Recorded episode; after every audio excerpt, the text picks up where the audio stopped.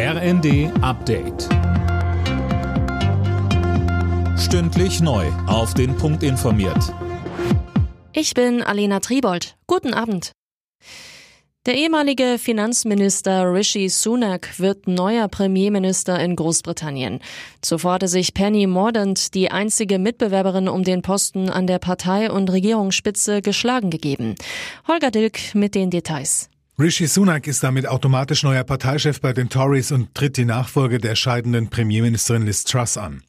Der 42-Jährige sagte, er wolle die Wirtschaft in Ordnung bringen, die Partei einen und etwas für sein Land tun. Seine Vorgängerin Liz Truss hatte vergangene Woche nach nur rund eineinhalb Monaten im Amt ihren Rückzug angekündigt und schwere Fehler in der Finanz- und Steuerpolitik eingeräumt.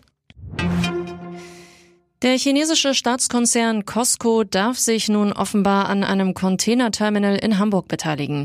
Wie die Süddeutsche berichtet, soll Costco statt wie geplant 35 Prozent 24,9 übernehmen. Demnach kann der Konzern so formal keinen inhaltlichen Einfluss auf die Geschäftsführung nehmen, heißt es.